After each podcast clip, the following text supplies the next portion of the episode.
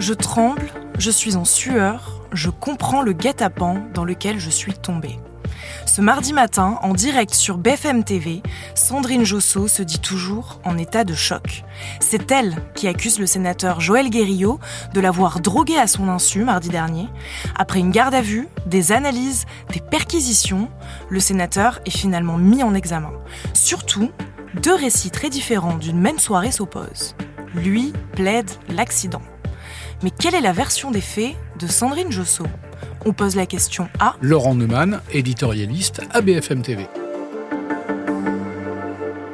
Sandrine Josso dit que le mardi 14 novembre, en soirée, elle a prévu de voir le sénateur Joël Guerriot. Ils se connaissent hein, depuis une dizaine d'années.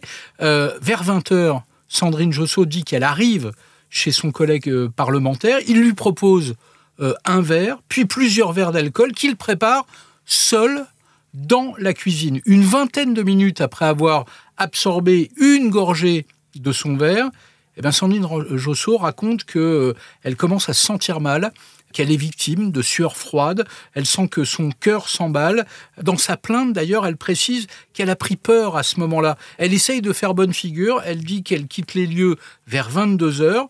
Il faut préciser qu'elle raconte que son agresseur, Joël Guerriot, l'a accompagnée dans l'ascenseur, puis dans la cour de l'immeuble, jusqu'à la porte du taxi. Et jusqu'au moment où la porte s'est refermée, elle a eu peur qu'il la suive jusqu'au dernier moment. Elle monte dans le taxi, elle arrive à l'Assemblée. À l'Assemblée, elle se confie à deux de ses collègues. Ceux-ci appellent les pompiers et le SAMU. Alors arrivé d'ailleurs, les secours notent que, que ses pupilles sont dilatées, que son cœur bat à un rythme anormal.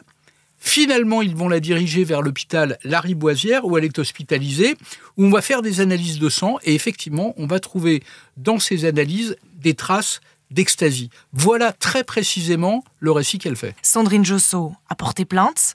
Que risque vraiment Joël Guerriot sur le plan pénal, euh, il y a une enquête qui est ouverte pour usage et détention de stupéfiants. Pour ces faits-là, il risque 10 ans de prison.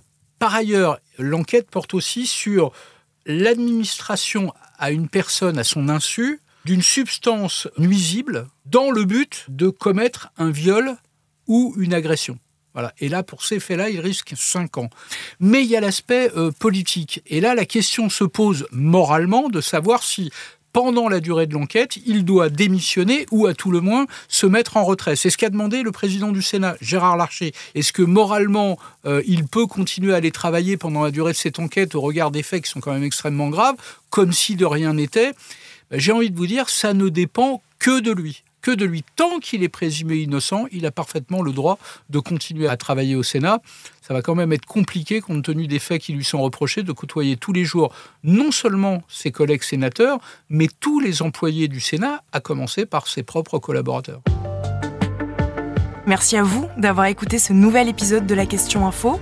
Tous les jours, une nouvelle question et de nouvelles réponses.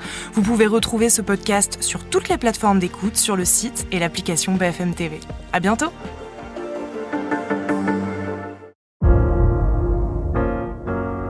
Vous avez aimé écouter la Question Info?